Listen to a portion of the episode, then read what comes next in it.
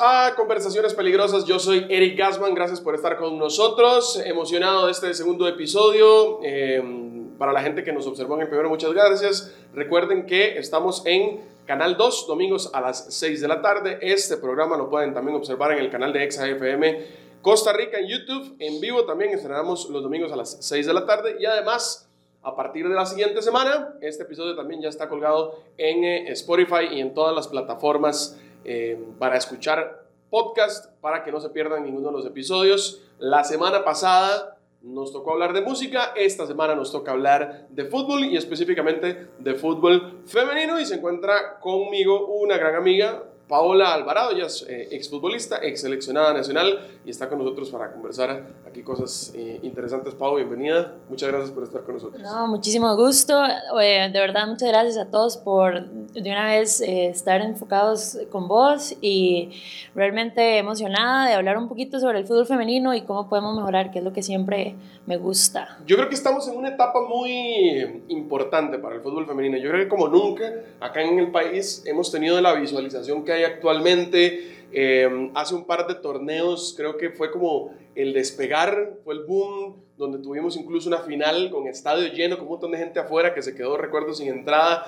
Eh, tal vez el tema de la pandemia llegó como a, bloquear un toquecito el tema de el auge que estaba teniendo el fútbol femenino en cuanto a público. Sin embargo, bueno, el hecho de que se hayan sumado ya algunos canales nacionales que transmiten el deporte, o sea, los partidos como tal, que eso antes no se hacía, eh, creo que estamos en un buen momento, ¿verdad? Para el fútbol femenino. Sí, estamos en un buen momento y no solamente a nivel nacional, sino que es a nivel mundial, ¿verdad? Yo creo que la FIFA con, con el nuevo reglamento de que todos los, todos los equipos de primera división tienen que tener por lo menos algo de fútbol femenino, ¿verdad? No se está exigiendo que sea un equipo profesional. Eso ha hecho que a nivel mundial eh, el fútbol femenino se haya tenido que poner en, en el juego, ¿verdad? Entonces, eh, empezando por ahí, yo creo que es un empuje bastante fuerte. Yo creo que también los ticos hemos entendido que el fútbol femenino... Eh, más, más que ser una tendencia, es algo que apasiona y es algo que nosotros tenemos que entender como un negocio. Eh, hace un par de, de torneos, como lo, lo, dijiste, haber estado en el, en el estadio eh, de la liga, eh, puso a todos con los pelos de punta, todas las exjugadoras que estuvimos ahí, eh, lloramos, nos dieron ataques de ansiedad, nos dieron esas ganas de volver a jugar. Pero bueno, realmente las que están ahorita son las que, las que tienen que estar y lo están haciendo extremadamente bien. Y como vos lo decís, eh, la pandemia, lejos de, creo yo, ¿verdad? Lejos de, de opacar el fútbol femenino, hizo que, que, se hicieran las cosas bien y que la gente estuviera más enfocado. Vemos transmisiones de Facebook. Eh, siguiendo el fútbol femenino, eh, pidiendo más apoyo. Entonces creo que, que lo han manejado bien, ¿verdad? Eh, eso sí, esperemos que cuando pueda haber público otra vez, eh, nos acerquemos nosotros, que son los que realmente importan, y que las chicas sigan haciendo lo que están haciendo, que es entrenar y trabajar profesionalmente. Estoy seguro que sí. Bueno, vos tuviste la oportunidad de jugar en Saprissa, estuviste en la selección nacional. Eh, actualmente estás eh, estudiando eh, tema de, de, de, de, Negocio del fútbol. Correcto, Ajá. estabas incluso con, con esto, estaba relacionado con, con corregime si, si, porque no me, no me, acuerdo hace mucho que me lo contaste, con FIFA en Europa, en, es un, un un curso que te, que te ayuda como a involucrarte sí. más en el tema fútbol a nivel de negocio. Bueno, básicamente, como vos lo decís, soy exjugadora nacional, estuve con el Deportivo Saprissa, con San José, selecciones en U20, mayor, preolímpicas. Eh, logré ir al Mundial Sub-20 en Alemania, que fue la primera selección Sub-20 que pudimos asistir a una justa de estas, que fue realmente interesantísimo y una de las experiencias más enriquecedoras para, para mí, no solamente en lo futbolístico, sino también en lo personal.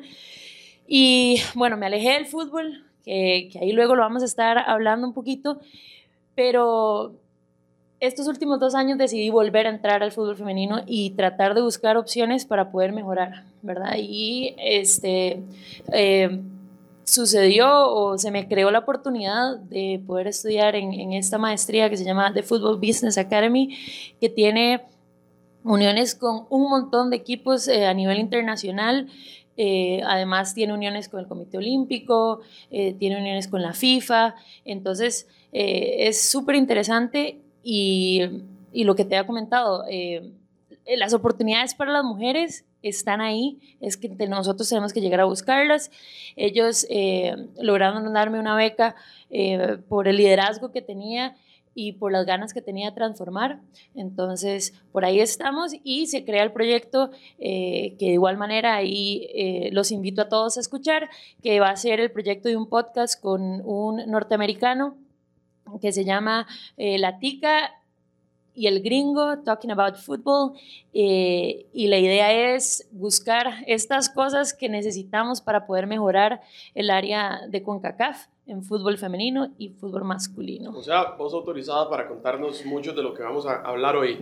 A ver, cuando vos estabas propiamente como jugadora, yo creo que eh, de acá el fútbol femenino era casi que los mal llamados deportes pequeños, ¿verdad? Era un, era un una disciplina que no se tomaba tan en serio, era muy amateur en el sentido de que, que, se arrastraba, había, era gente que luchaba por sacar el deporte adelante sin paga. Eh, bueno, evidentemente el tema de, los salarios eh, a, nivel de fútbol femenino en ese entonces no existía. Eh, y sin embargo, a pesar de que el fútbol femenino existe desde hace muchísimos años, no había tenido como la oportunidad de crecer lo que ha crecido ahorita. ¿Qué diferencia ves vos o qué es lo que ha pasado de la época en la que vos jugabas, que era casi, ¿verdad? Por amor, por pasión, ahora que sí se está como profesionalizando un poquito más? Sí, y yo creo que esto lo hemos dicho y lo he escuchado por absolutamente todos los medios que somos jugadoras o exjugadoras que hemos dicho es que antes no teníamos el apoyo, pero la gente tal vez puede pensar, oye, es que es solamente el apoyo económico, pero no, era el apoyo familiar, era el apoyo de las organizaciones, no teníamos dónde entrenar, uniformes eh, extremadamente grandes que nosotros teníamos que cortar o arrollar, ¿verdad? Uniformes masculinos eran. Exacto, era nosotros, nunca se me va a acordar, eh, nunca se me va a olvidar un torneo o un amistoso que tuvimos con, unas, con una universidad de Estados Unidos en el, en el antiguo Estadio Nacional y que don Ricardo Rodríguez, el entrenador de ese momento, nos entrega los uniformes de Italia 90. Exacto, y eso era 2000 7, ¿verdad? Y yo con los uniformes de Italia 90 y para mí era un honor, ¿verdad? Tener el uniforme de jugador Italia 90. pero, me llevan las camisetas por, los, por, por las rodillas, ¿verdad? Y los, y, los pantalones mejor ni lo digo. Entonces, ¿cómo nosotros íbamos a jugar contra una universidad nivel 2? O sea, ni siquiera era un, un, un equipo eh, de primera división o algo así, con los uniformes realmente hechos a la medida para ellos, bolas, hidratante, cuerpo técnico y nosotros con los uniformes de Italia 90, pero bueno, ahí estuvimos. Pero creo que realmente eh, el cambio viene con el Mundial Sub-17 que hubo aquí en Costa Rica. La gente se dio cuenta que hay talento, ¿verdad? Es, uy, Gloriana Villalobos juega. Bueno, Gloriana Villalobos tenía dos años de estar jugando y un nivel espectacular, ¿verdad? Entonces, por lo menos hubo esa visualización. Antes, hace 10, 15 años, eh, los derechos los tenía eh, Canal 13, pero vos no veías ningún partido. Entonces, nadie podía transmitir los partidos, pero tampoco querían transmitirlos. Entonces, era sumamente complicado. Eh, creo que también hubo una transformación a nivel mundial, que fue el mundial en Francia, que también eh, diferentes plataformas pasaron los partidos y eso hace que la gente diga, mira, las, las, mujeres sabemos patear la bola y qué fuerte, ¿verdad? Pero sabemos más que eso, sabemos hacer una chilena, sabemos jugar igual o mejor que algunos en el fútbol masculino. A ver, yo he visto cosas en el fútbol femenino que no tienen nada que envidiarle al fútbol masculino, a pesar de que mucha gente eh, lo ha descalificado durante muchos años, pero creo que también eso ha sido importante creo que también, a, ver, el fútbol vive de figuras, el, el, fútbol vive de momentos. Vos bien lo decís, el Mundial Sub-17 que se realiza acá en, en, nuestro país, que si no estoy mal fue en el 2012, 2013, por ahí, ¿verdad? Fue en el 2000... 2014. 14. Por ahí, sí, se me, se me escapa exactamente 2014. la fecha. 2014. Que incluso, bueno, se hace aquí, Costa Rica no, no clasifica ni siquiera a, a, a, la segunda ronda, pero me acuerdo los partidos llenos se da la oportunidad, de, gracias al Mundial de Fútbol Femenino, de hacer el remozado estadio de Edgardo Altodano, Así es. como estadio mundialista. O sea, fue todo un hito tener, digamos, el, el Mundial de Fútbol más pequeño, porque es el sub-17, eh, en la rama femenina y Te transforma. Eso transforma y no solamente eso, sino que nos damos a conocer como país y es por esto que el próximo año vamos a tener un Mundial Sub-20, o sea, es un Mundial juvenil donde realmente ya vienen jugadoras consagradas. El año, pasado, ¿verdad? El año pasado iba a ser un conjunto Panamá, pero eh, Panamá se retira y ya vienen jugadoras profesionales. O sea, estamos hablando de contratos realmente interesantes, jugadoras que viven del fútbol. Eh, y yo creo que Costa Rica ha tenido que acoplarse a eso poco a poco. Que a ver, la Liga de Fútbol Femenino lleva bastante tiempo. Eh, pero creo que ahí es donde hemos ido fallando, ¿verdad? Donde, donde las jugadoras todavía no tienen contratos profesionales, todavía hay equipos eh, que no se han podido acoplar a, diferentes reglas, pero ahí vamos. Eh, tal vez si yo quiero ser un poquito más crítica, yo creo que ese ahí vamos, ya, ya se está haciendo tarde, yo creo que ya tenemos que, eh, nos estamos quedando un poquito atrás, pero también si quiero hacer crítica también, vos decís, el estadio Edgardo Artedano se arregló para la justa mundialista. ¿Cómo está el estado de ese estadio en este momento? Entonces no solamente es el fútbol femenino el que está fallando, está fallando también lo que habíamos hablado fuera, fuera del podcast. El fútbol masculino tampoco nos está ayudando al deporte nacional, ¿verdad? Que ese es otro tema. Pero el fútbol femenino le da algo al país para que podamos tener, gerenciar ciertas cosas y, estamos fallando también. Entonces, Qué complicado. Es un poco de cosas. Eh, yo quería empezar con los puntos, eh, los puntos eh, positivos de todo, de todo esto del, fútbol femenino, porque mm, creo que han sido muchas cosas en poco, en poco tiempo, en pocos años. Ver, por ejemplo, que equipos como Saprissa o la Liga anuncien en sus redes sociales los fichajes, que se hable propiamente de patrocinadores exclusivos del equipo femenino que no tienen nada que ver con el equipo masculino. Eh, campeonatos o, celebraciones de campeonatos como debe ser en el estadio, porque esa era otra, ¿verdad? Antes se tenía el equipo eh, femenino de, de X, Y, Z equipo y no jugaba en el estadio donde juega el masculino, jugaba ya en, en la cancha de no sé dónde, que tal vez ni siquiera estaba eh, adecuada para, para la práctica del fútbol profesional. O sea, se ha avanzado en ciertas cosas, lo que pasa es que a eso iba justamente. Yo creo que ya estamos llegando a un punto en el que sí, muy bonito lo que se está haciendo, pero nos estamos quedando en, el avance.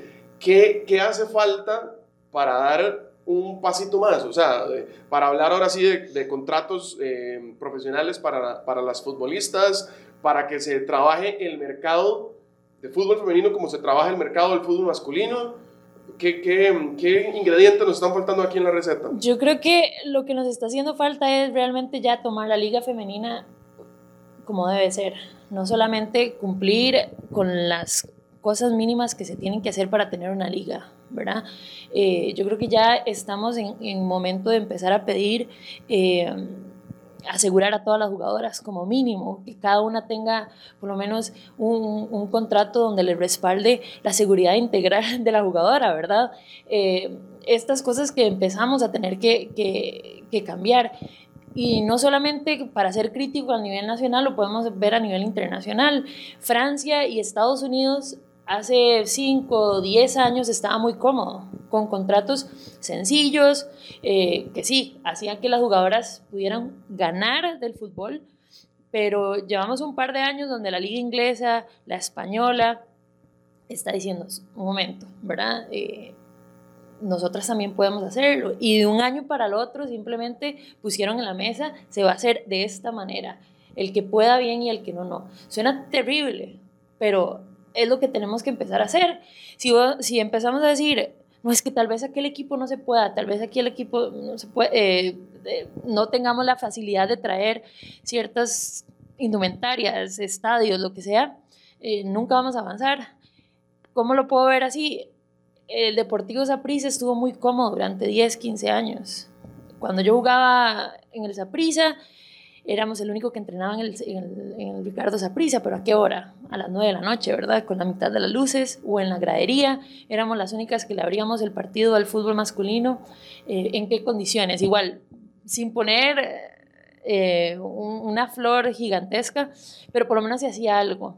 Hasta que llega la Liga Deportiva La Juelense y dice, no, nosotras también podemos jugar en el estadio, nosotras también le podemos dar una indumentaria, hizo que Heredia se despertara, hizo que Dimas se, se, sintiera más fuerte y estamos viendo igual equipos trayendo jugadoras del extranjero, Sporting, eh, Dimas, eh, el mismo Pocosí que está bajo la tabla trae jugadoras bastante interesantes y eso hace que esa prisa tenga que traer jugadoras, eso hace que la liga tenga que traer jugadoras y el mercado se vea interesante. Bueno, hace poco, hace poco pasó eh, cuando la, la, liga decide hacer el convenio con, con, con el equipo de, de Codea La Juela, que se mueve un poco el mercado, ¿verdad? De pronto, Saprissa era el que dominaba porque era el que tenía todas eh, las, las, mejores jugadoras porque era el equipo más llamativo en su momento y de pronto viene eh, a la Juela y le roba tres cuartas partes de su, de su equipo titular.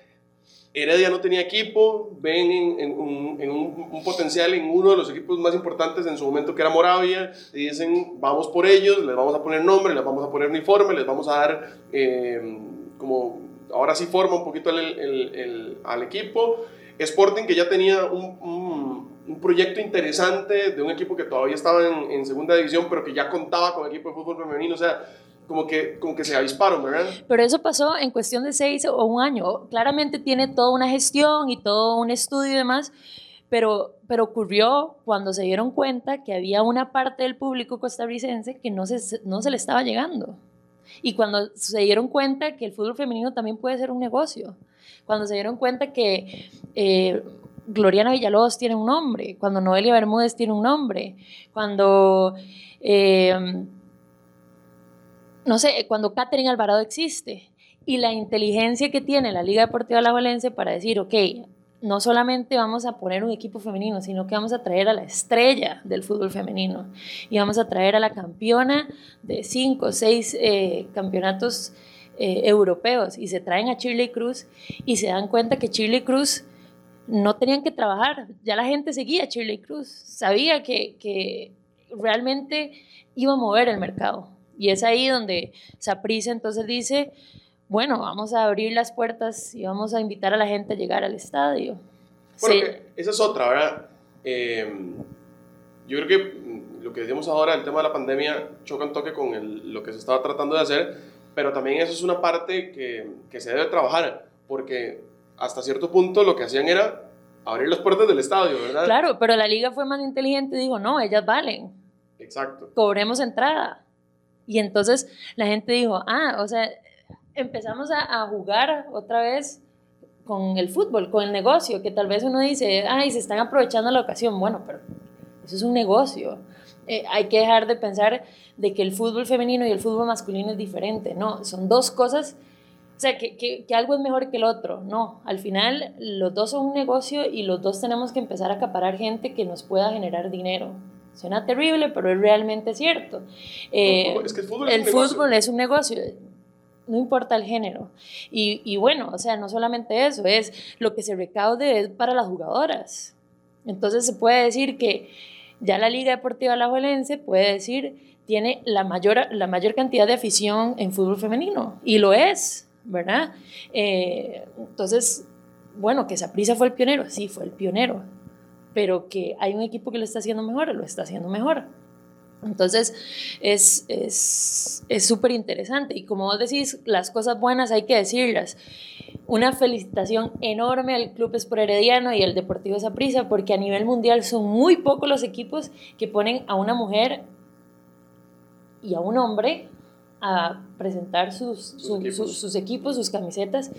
Eh, entonces, significa que lo estamos haciendo bien. Ahí vamos. Ahí vamos. Eso es lo importante. Ahí vamos. Hay otra parte también, eh, que también es, yo creo que es digno de resaltar, que es que ya estamos también entrando en el tema del mercado de piernas como tal, porque ya los equipos están exportando futbolistas, ya tenemos eh, no sé, futbolistas como Priscila Chinchilla, por ejemplo, que está allá en, en, en Europa, se ha exportado eh, alguna cantidad importante de futbolistas. Es Priscila, Melissa, en ese momento Stephanie Blanco. Bueno, Melissa que está, eh, acaba de llegar a algunos, algunos equipos importantes de Francia. En Francia, de tercera a la tabla. Este, se escuchan jugadoras que ya quieren ir eh, a México. Sí, se hablaba de Valeria del Campo, bueno, Noelia que viene, Noelia que viene de España. España allá por, por, allá también estuvo... Daniela Cruz, Catherine Alvarado. La lateral ah, de la liga, se me escapa el nombre. Lixi Rodríguez. Lixi Rodríguez, correcto. Exacto. Han, han, habido jugadoras que han estado ahí, que, no con el peso de Chile Cruz, pero bueno, hay que entenderlo.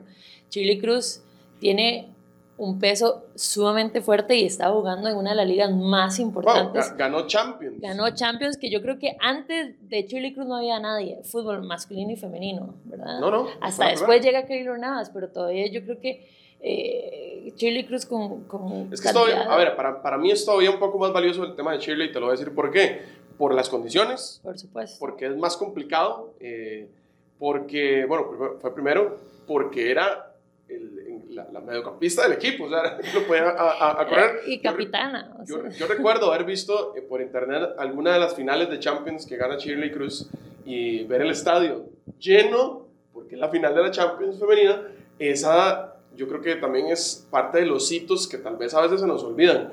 Y bueno, el hecho de que haya venido Chile a jugar una temporada acá con el Alajuelense eso fue suma, fenomenal. Suma y montones, ¿verdad? Suma, y yo creo que también fue una buena oportunidad para ella porque aunque ya está terminando su carrera, ¿verdad? Eh, en el sentido de que ya a nivel europeo no le daba las piernas, ¿verdad? Eh, se fue para China, se vino acá, se vino a reencontrar otra vez con el país, ¿verdad? Porque se sentía como muy alejada y ella viene a aportar y ella dice al equipo de mis amores y le crea identidad a la Liga Deportiva La Valencia y no solamente le ayuda, como estábamos hablando, al tema del negocio, sino que le ayuda al equipo en sí, a, recoger a toda esa gente que no creía más en el equipo de la Liga Deportiva La Valencia. Y llega una persona como Chile Cruz, como el Pato López, y dicen, yo amo a mi camiseta y yo voy a venir a jugar, no importa lo que sea, pero amo mis colores.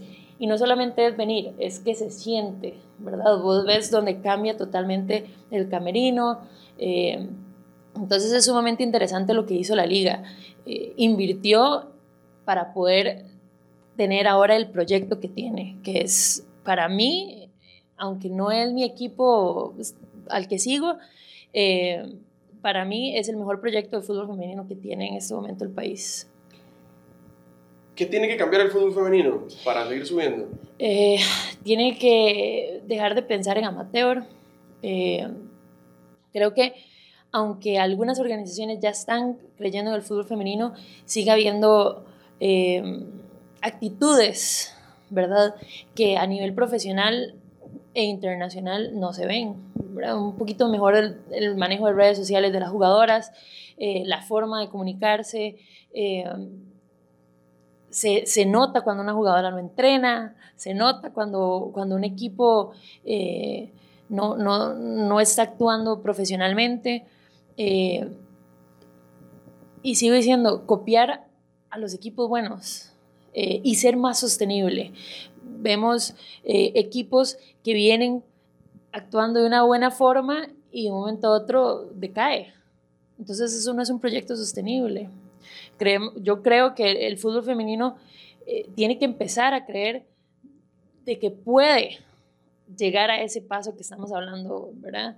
Y demostrar a la gente de la federación, eh, perdón, a la, gente de, la liga femenina que ya, que ya estamos listos, ¿verdad? Y que pídanos más contratos, pídanos más profesional. Eh, pero creo que va muy de la mano en la parte integral. No solamente es demen, sino rindan. Y, y, en rindan no es correr los 90 minutos o correr los 120 minutos o correr lo que tenga que correr. No solamente tus ganas, sino actuar yo como profesional. No, al fin de cuentas el fútbol también es espectáculo. Yo creo que los que seguimos el fútbol lo seguimos por eso.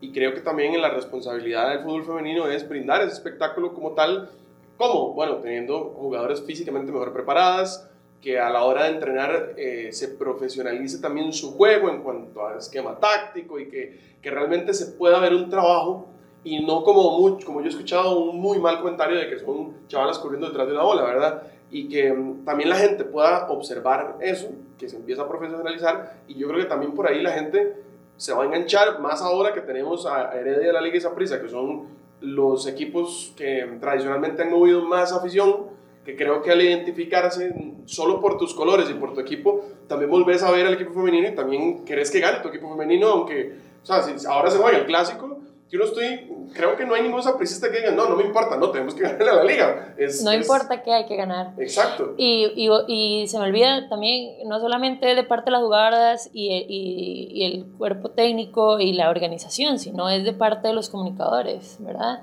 Eh, esto que estás haciendo vos, de, de hablar de fútbol femenino. Hay montones de plataformas en redes sociales que hablan de fútbol femenino. De hecho, yo estoy en un proyecto que se llama Fútbol Femenino CR, donde todos los lunes tratamos de invitar a alguien que hablemos de fútbol femenino, hablar de, de la tabla de posiciones. Al fin y al cabo, la gente consume lo que se les da. Si en los Juegos Olímpicos solo me ponen fútbol, entonces la gente solo va a hablar de fútbol. Pero si en los Juegos Olímpicos se me ponen de tiro al arco, me ponen de triatlón, me ponen de natación, entonces la gente va a querer hacer esos deportes también. Entonces yo creo que los medios de comunicación eh, todavía lo pueden hacer mejor. ¿verdad? Ver mujeres comentando fútbol, no importa el género, ver hombres comentando el fútbol, no importa el género también, ¿verdad? Ya sea fútbol femenino o masculino, eso hace que la gente tenga más conexión con eso.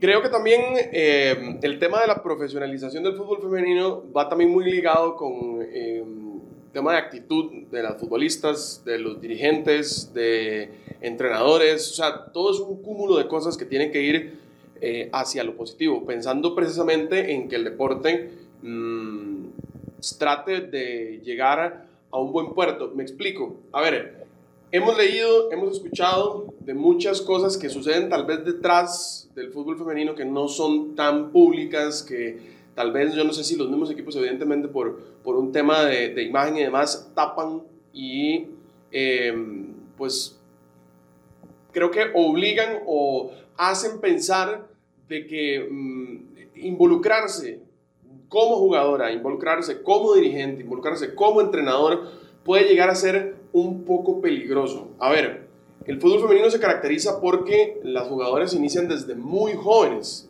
¿verdad? Ya hemos visto mm, chicas de 13, 14 años en primera división, porque al carecer de mercado no tenemos tampoco esta posibilidad de que las futbolistas, evidentemente por un tema económico, no se pueden sostener ya con 30 años. Son casos muy específicos, sí los tenemos, pero no es eh, pues, la constante. ¿Qué crees que pasa? ¿Por qué, por qué suceden estas situaciones y, y, por qué a veces de pronto y se llega como a, a, a, como a manchar un poco, como a que caiga esta nube negra sobre, sobre el fútbol femenino? Ok, vamos a ir poco a poco. Este, este tema es bastante interesante y, y creo que lejos de, de exponer eh, o, o, solo tachar ciertas cosas, como vos decís, es, es, buscar soluciones y creo que es lo que ha ido sucediendo estos últimos años.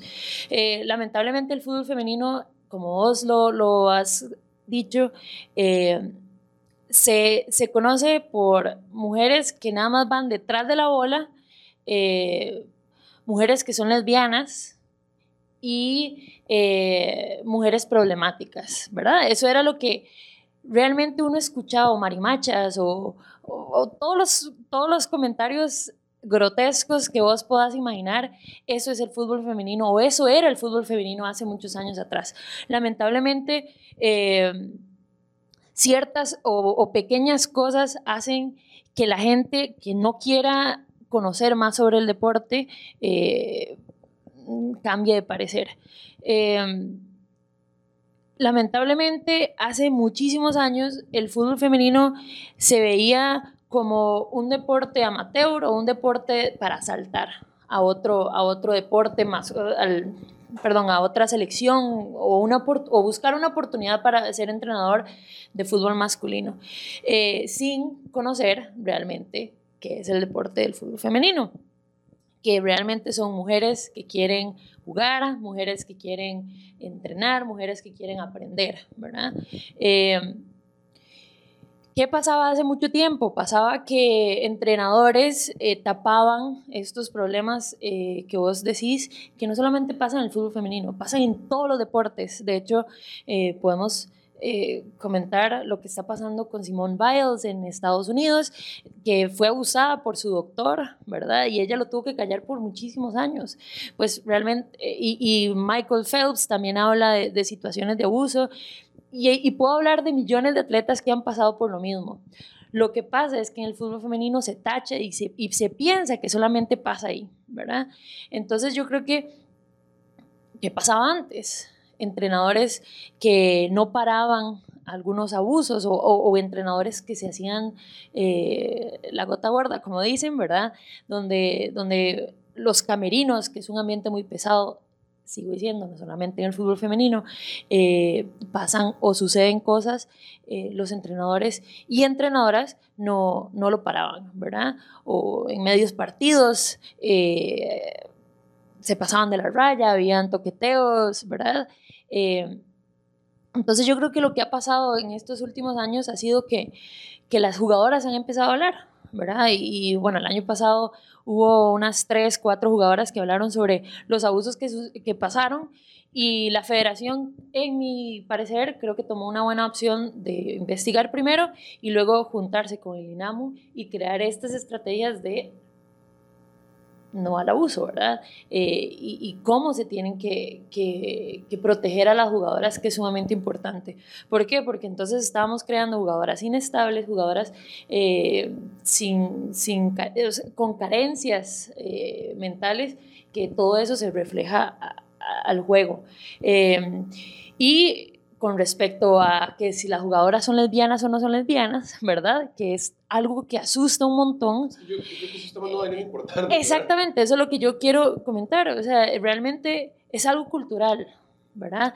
Eh, y, lamentablemente han habido entrenadores o entrenadoras que se meten a un deporte y toman decisiones porque que soy lesbiana, que no soy lesbiana, que, que te gusta eh, el chocolate o te gusta la leche, no me importa, realmente es como yo soy de jugador.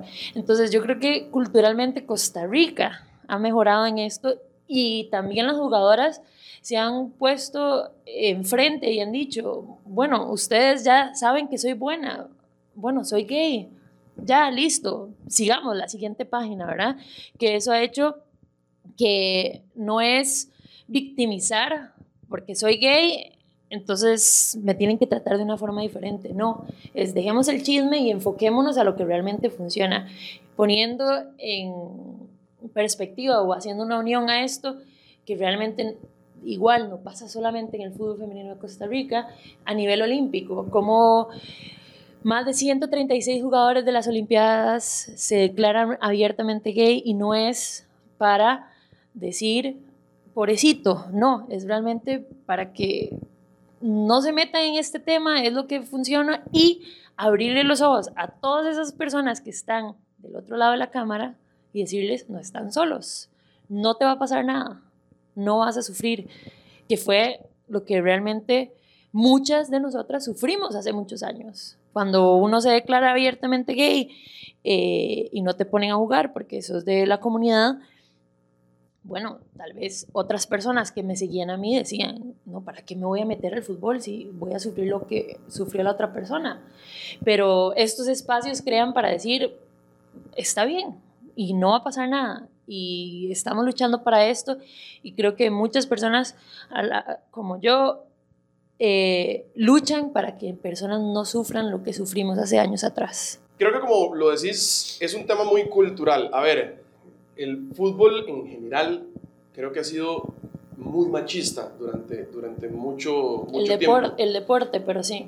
Sí, a lo que me refiero es que, por ejemplo, yo recuerdo cuando estaba adolescente y jugaba fútbol, golpearme y tal vez un, te barriste y te raspaste o, o no sé, y escuchar a tu entrenador decir, levántese, no sea maricón. Conducta 100% machista, ¿verdad? O, por supuesto. O usted, por ejemplo, a mí me pasaba, yo siempre he sido alto, eh, vaya y use ese cuerpo de hombre que tiene y empuje al otro, gánele. Eh, este tipo de actitudes, yo creo que el fútbol femenino tampoco lo escapa, ¿verdad? Y el hecho de tener, imaginémonos, un entrenador machista como normalmente podría ser o, se podría entender por lo mismo, porque el fútbol nuestro ha tenido mucho eso siempre, qué difícil para una futbolista que está tratando de concentrarse en entrenar, en prepararse, en mejorar, porque quiere y tiene objetivos a nivel deportivo y que se vean cortados por el pensamiento de un entrenador que por, porque se encontró una jugadora o se dio cuenta de que una jugadora era lesbiana, ah, no, entonces no te voy a poner a jugar o, o te voy a exigir o te voy a, a, a exponer frente, frente, frente al equipo.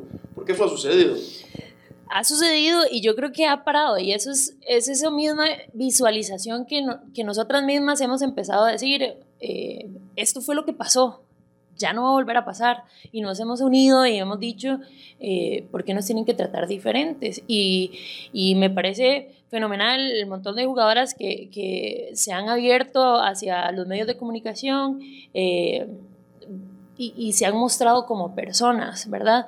Y cuando hablamos de profesionalización del fútbol femenino es también estudiar el fútbol femenino.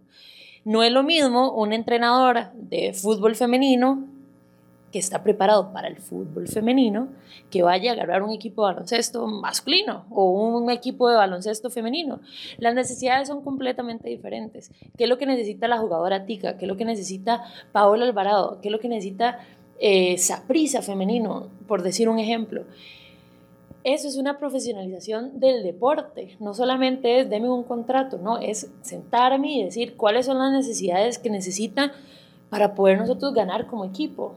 No es eh, saber qué tipo de comida te gusta, qué tipo de comida no te gusta, no, es saber cómo vamos a mejorar en conjunto, ¿verdad? Claramente, eh, muchísimas jugadoras no tuvieron la oportunidad que están teniendo las jugadoras de hoy en día, ¿verdad? Que ha sido eh, no enfocarse en, ocultarse en su orientación sexual, ¿verdad?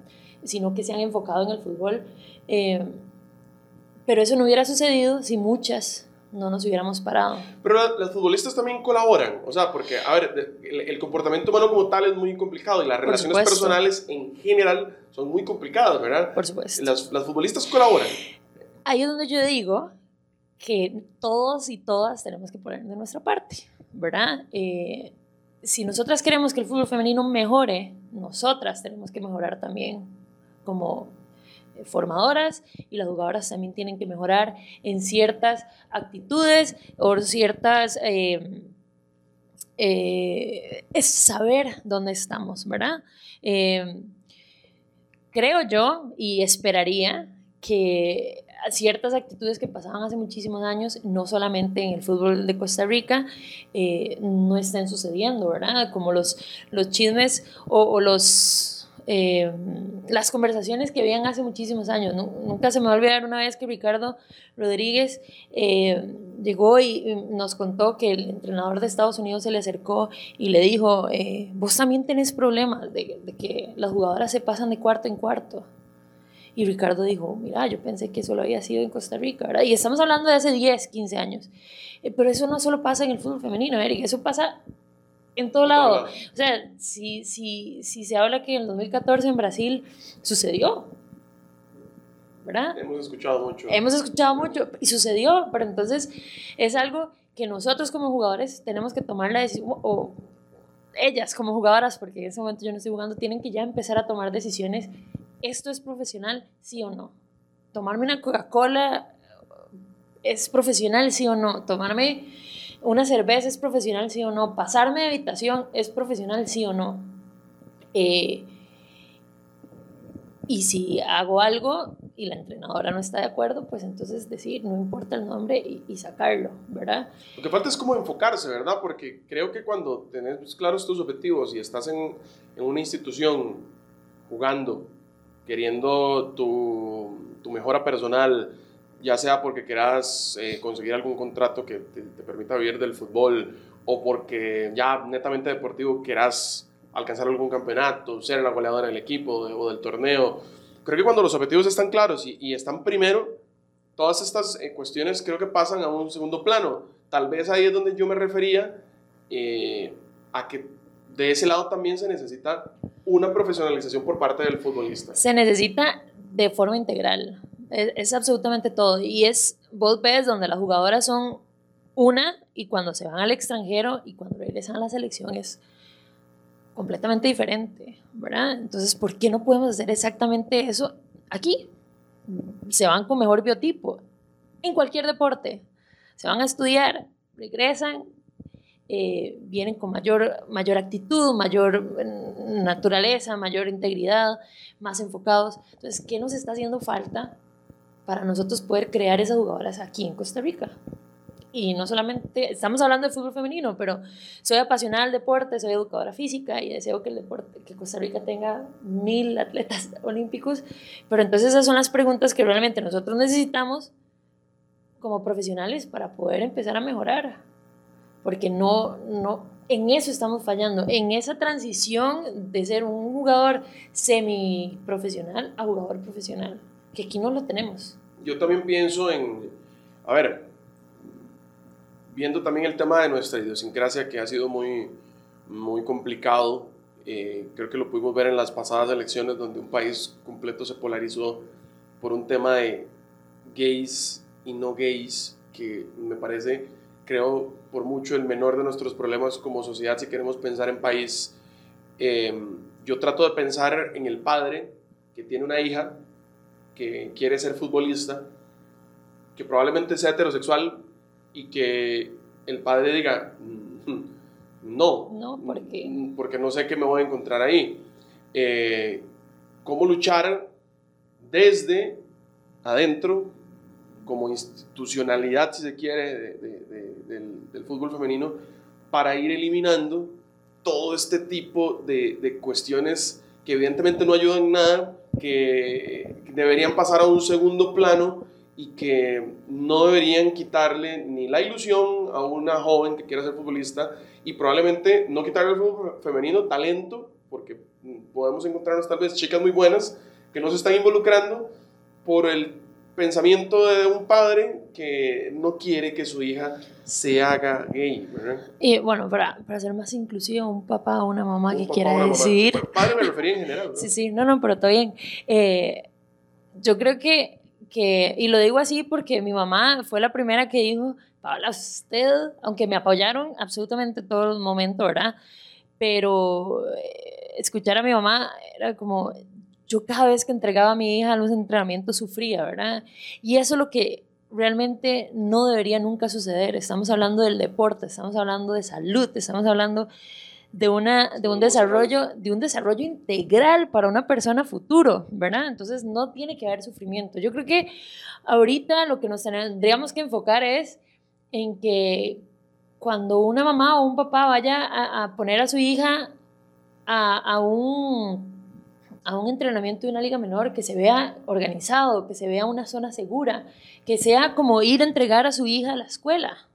¿verdad? Cuando vos vas a la escuela, vos ves a, la mamá, al papá, a la abuela, al tío, entregar a su hija de una forma segura, saber de que va a estar ocho horas metidos en un lugar donde, donde, ¿verdad? Donde va a estar bien. Entonces, yo creo que ese es el mismo sentimiento que nosotros tenemos que crear. Yo soy firmemente, o mi, mi filosofía de vida y, la parte laboral es eh, crear experiencias para las personas y que sea una experiencia positiva. Entonces, yo creo que nosotros como fútbol femenino tenemos que crear esa experiencia positiva para para el padre o la madre familia que quiera poner a su hija a practicar lo más bello que hay en este mundo, que es el fútbol, eh, y que no solamente sea para, para la familia, sino que sea también una experiencia positiva para ella, que dentro de 10, 15, 20 años esté sentada aquí diciendo lo mejor que yo pude haber hecho fue haber jugado fútbol. Eh, y por eso, diciendo esto, eh, yo me, me dejo de pelear con el fútbol, ¿verdad? Que fueron muchos años que yo estuve peleada por eh, todas estas situaciones que hemos estado hablando eh, y dije, realmente sí, hubo, hubo nubes negras, hubo momentos difíciles, eh, pero al fin y al cabo, por más que yo quiera, por más que yo quiera tapar el, el, sol con un dedo, la experiencia positiva más grande que he tenido en mi vida fue el fútbol.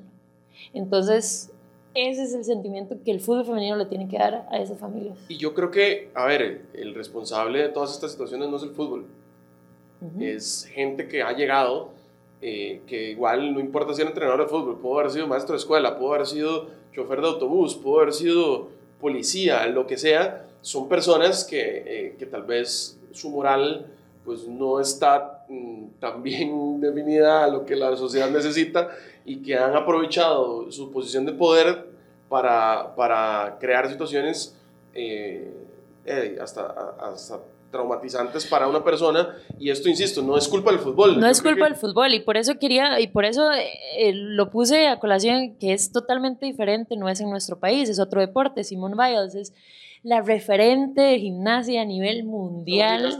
una exacto es, es, es, una mujer impresionante. Eh, y, está hablando, ¿verdad? Se, creó ese morbo de, uy, se lesionó el tobillo, ¿no? Y ella llegó, se sentó y dijo, tengo problemas de salud mental por esto y esto y esto y esto. Entonces nos está gritando, nos está diciendo, hablen, porque es la única forma de poder mejorar.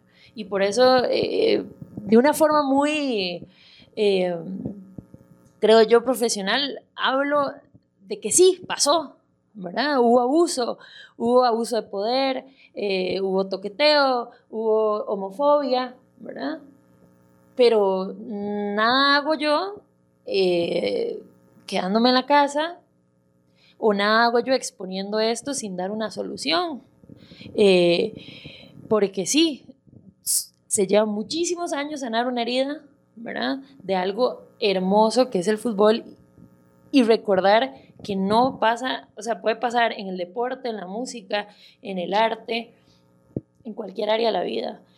Y lo único que pido es que la gente que quiere venir al fútbol femenino es que venga a aportar, que venga a traer conocimiento y que estudie de qué es el fútbol femenino, porque no es justo que muchas mujeres estamos luchando para que esto sea profesional y venga muchísima gente a echar a perder un proceso enorme que ha tenido el país en el fútbol femenino. Yo creo que eh, es importantísimo esto, ¿verdad? Que a pesar de que han sucedido cosas, em, que se toque el tema, se hable, se, eh, se haga visible, precisamente eh, con la intención de que las cosas mejoren. Yo creo que ocultándolo no hacemos nada porque ahí se va a quedar y cuando ya pase el, el, el, boom si se quiere y, y, pase de moda todo este tema, volverá a suceder. Yo creo que entre más visible hace también que este tipo de personas que se intentan acercar eh, al ámbito que sea, pero en este caso que estamos hablando del fútbol femenino, a hacer daño, eh, lo piensen dos veces y creo que es súper importante. Creo que eh, también como lo ha vivido el país, estamos en una etapa en la que la gente se está dando cuenta de que tenemos talento, de que probablemente nuestra selección femenina versus nuestra selección masculina versus sus rivales está tal vez hasta mejor. Entonces le está dando más pelota. Eh, ya tenemos futbolistas que han llegado a nivel internacional, que han conseguido cosas, que se están eh, preparando para ir a rendir, no solo a participar en, ligas importantes y mm, lo que está sucediendo acá en nuestro país con equipos importantes como Saprissa, la Liga Heredia, igual está Dimas, está Sporting, está Pogosí, está Suba, que es el, más reciente. Y ahí estás diciendo todos los equipos del, del fútbol, o sea, eso es súper interesante porque estás diciendo, estos equipos están haciendo algo y son los ocho equipos Exacto. que están en, en, en la liga eso indica que lo estamos haciendo bien. Vamos, vamos en crecimiento. Yo creo que eh, hacia eso quiero eh, encumbrar esta conversación ya para, para, para, ir finalizando. Se han hecho las cosas bien. ¿Qué nos falta? Hablando propiamente de, de, de ahora sí meter ese pase en esa diagonal para que venga el delantero, la delantera en este caso, a cabecearle y a meter el gol. ¿Qué nos falta, Pau? A ver, yo creo que para no ser tan repetitivos, en, en, siempre en esta respuesta es ser profesional, ser profesional. Yo creo que nos hace falta creer de que sí podemos hacerlo. Alguien por ahí me compartió un artículo que pusieron a, si no me equivoco, comentaristas y a personas que saben del fútbol. Y les pusieron un partido de mujeres y un partido de hombres, pero sin saber que eran mujeres y eran hombres. Eran dos partidos de fútbol. Y al final de este, del partido del fútbol, ellos tenían que dar un análisis de cuál era la diferencia entre uno y otro. No hubo diferencias. Y después de esto, le dijeron a los comentaristas, unas expertas en fútbol, ustedes acaban de analizar un partido de fútbol de mujeres y un partido de fútbol de hombres, y no hubo diferencia. Entonces no hay por qué crear diferencias donde no las hay. El deporte de fútbol femenino es sumamente eh, exitoso, tiene un estilo de juego súper interesante, fair play, mayor tiempo efectivo de juego. Súper competitivo. Es súper competitivo, entonces es creer y creérnoslas. basta decir cuando lleguen los patrocinios, no. Yo creo que también... Es nada más creer de que sí podemos hacer estas cosas y tener un poquito más de confianza y dejar de lado un poquito lo que pasó. Creo que eh, ahorita lo, que se pudo ver también con la campaña de lanzamiento del uniforme del, del Saprissa, por ejemplo, que se hizo un gran trabajo eh, y se tomó, por ejemplo, a, a, a María José Brenes como parte del estandarte y el lanzamiento. Eh, y recuerdo ver aficionados, por ejemplo, decir qué bien que tenemos a Mariano Torres y a María José juntos, al mismo nivel, con la misma camiseta, con, con, con el mismo entusiasmo y eso la gente lo agradece y la gente lo percibe también. Creo que eh, si queremos hablar también de la profesionalización del fútbol femenino, tenemos que hablar también de cómo la gente se tiene que involucrar como aficionado, cómo nosotros los medios también tenemos que darle más visibilidad a los resultados, a los partidos, a las convocatorias, a las situaciones que se vayan dando, porque solo así vamos a poder entender eh, todos en general como, como sociedad de lo preciado y de lo valioso que tenemos y, voy a hacer una crítica a, a, a, los medios de comunicación, principalmente a los de radio. Dale, dale, aquí estamos. Eh, es súper interesante que la, la, Liga Femenina tenía cuatro, ya cuatro jornadas, ¿verdad? Y, y me hizo un montón de gracia. Eh, en, tu programa el lunes, y dijeron, ahora sí, inició el torneo de fútbol nacional. Puñe, yo estuve a punto de llegar y mandar tu mensaje, no fuiste vos el del, el del mensaje, decir, puña, pero tenían cuatro semanas para poder hablar de fútbol femenino. Denos un día.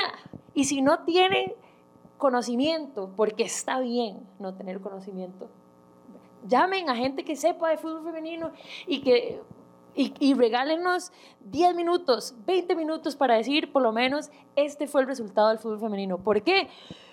Porque la gente que está escuchando o, o tiene ya una plataforma, entonces empieza a decir, puña, bueno, perdí en hombres, pero gané en mujeres, ¿verdad? Pero es, es, simplemente, es un cambio pequeño, es nada, nada les cuesta regalar 10, 15, 20 minutos y después puede ser que sea una hora de hablar un poquito de fútbol femenino. Y voy de nuevo, si no saben hablar de fútbol femenino. O no quieren hablar de fútbol femenino, porque está bien, porque yo no quiero hablar del tiro al arco, yo no quiero hablar de, del triatlón moderno, yo quiero hablar del fútbol femenino, inviten a gente a que hable, hay gente apasionada hacia esto. Y, tengo que darle un aplauso a, a Melissa Alvarado y Adriana Hernández. Eh, que son personas que ya las son referentes, ¿verdad? Del deporte eh, en medio, en el medio, y ahora ellas mismas han traído a la gente a seguir el fútbol femenino y han hecho programas de fútbol femenino y han invitado y han empezado a escuchar historias del fútbol femenino. Eh, y no solamente la mujer sabe hablar de fútbol femenino, también puede hablar de fútbol masculino, pero es eso, es empezar a dar pequeños espacios. Ese comentario que yo no estoy diciendo, uy, me voy a morir, ¿verdad? Porque dijeron ahora sí empieza el torneo, pero son comentarios que pueden hacer la diferencia. No, y que, y que y, como se dice popularmente, esquinean, ¿verdad? Sí, es como no tenemos, no tenemos nada que hablar, ok, hablemos de fútbol femenino, pero ahora sí empezó el torneo de primera división. Como vos lo decís, yo creo que también hay que reconocer, bueno, el, el trabajo, por ejemplo, que hacen los colegas de TDMás, que son los que se han encargado de poner en pantalla los partidos. En todas sus redes sociales. El, el, el mismo Teletica que ya ha tirado eh, partidos de, de primera división en horario estelar de domingo para para que la gente también tenga la, la oportunidad de, de, escucharlos. No voy a echar flores aquí en Monumental, que tenemos el espacio de Hablemos de Fútbol Femenino no, también. Por supuesto. Donde son, son bueno, ya a nivel de redes, ni para qué contarte, hay un montón de, de, de podcasts, de, micros, de transmisiones en vivo también, que se han dedicado precisamente a, a Um, darle este espacio que se merece. Ahí es donde nosotros también, y, y, yo lo hago como me da culpa acá de los medios, también necesitamos también tener un poco más. Acá en Monumental, por ejemplo, recuerdo que transmitimos mucho del Campeonato Nacional cuando, se, cuando estaba Shelly Cruz. Por supuesto. Eh, por eso no, no, quiero checar el tema de la pandemia, pero no, no. Igual, igual podemos y más. Eh, es parte de... Aquí en Monumental está Lore Bogantes. Ella... Eh, eh, estuvo conmigo la semana pasada, riquísimo, hablar con ella de fútbol femenino. Son personas que le apasionan. No hay que ir a salir a buscar. En los mismos medios hay mujeres o ya hay hombres que siguen el fútbol femenino. Y, y, de nuevo, eh, la pandemia pudo haber bajado mucho todo y sabemos que la eh, eh, el fútbol es negocio, ¿verdad? Y hay que consumirlo, pero si vamos poco a poco, no necesariamente eh, se debe empezar con un proyecto gigantesco, pero se puede empezar por programas donde se hable de fútbol y decir, mira, sí, la liga ganó, Saprissa perdió, Heredia ganó, ta, ta, ta, gracias, pura vida. Sí, por lo menos referenciarlo para que también la gente esté, Así es. esté pendiente. Yo creo que, a ver, eh, esto es necesario, estos espacios también donde, donde tenemos la oportunidad de conversar, eh, pues son, son, son ricos en el sentido de que también le da a la gente eh, un poquito más de, de, de, visión de lo que sucede y de cómo ha surgido y, y demás. Eh, no será el único programa probablemente que tengamos de esto. Nos gustaría, bueno, a mí me gustaría también tener a, a futbolistas activas en este Por momento supuesto. para que nos cuenten cómo ha sido su experiencia eh, ahorita, ¿verdad? Porque vos, vos, nos contaste ahorita lo, lo, lo, que viviste cuando no lo había que tanto, se vivió antes. Y ahorita pues necesitamos también conocer un poco, entonces probablemente en, en, en algunos episodios, porque tenemos, como les hemos contado, diferentes temas que vamos a tratar acá en el programa, pero no será la última vez probablemente que conversemos de esto porque es necesario, es necesario hablar también de estos temas y bueno, agradecerte Pau por haber estado con nosotros acá. No, muchísimas gracias, más bien, y de verdad que, que yo les hablé del antes, les hablo como una persona apasionada del fútbol y una persona que está haciendo ya algo para, para, para hacer cambios, porque de nada sirve llegar aquí y decir esto, esto no se está haciendo eh, y no ponerme la camiseta para, para poder decir en cinco, en seis años, eh, logré o logramos eh, hacer algún cambio. Y de verdad los invito a todos a seguir el fútbol femenino, eh, a todas las familias, eh, buscar esos, esos lugares seguros para crear experiencias en todas, en todas esas chicas que tanto, tanto, tanto les apasiona el fútbol femenino. Gracias, Pau. Recuerden eh, nuestro programa domingos 6 de la tarde por Canal 2. También eh, estrenamos en nuestro canal de YouTube el domingo a las 6 de la tarde. Y eh, la siguiente semana del estreno pueden escuchar el episodio ya o lo pueden tener disponible en todas las plataformas digitales para poder escucharlo en, eh, en su versión de audio. Nos vemos la próxima semana. Que la pasen bien. Yo soy Eric Gasman. Chao.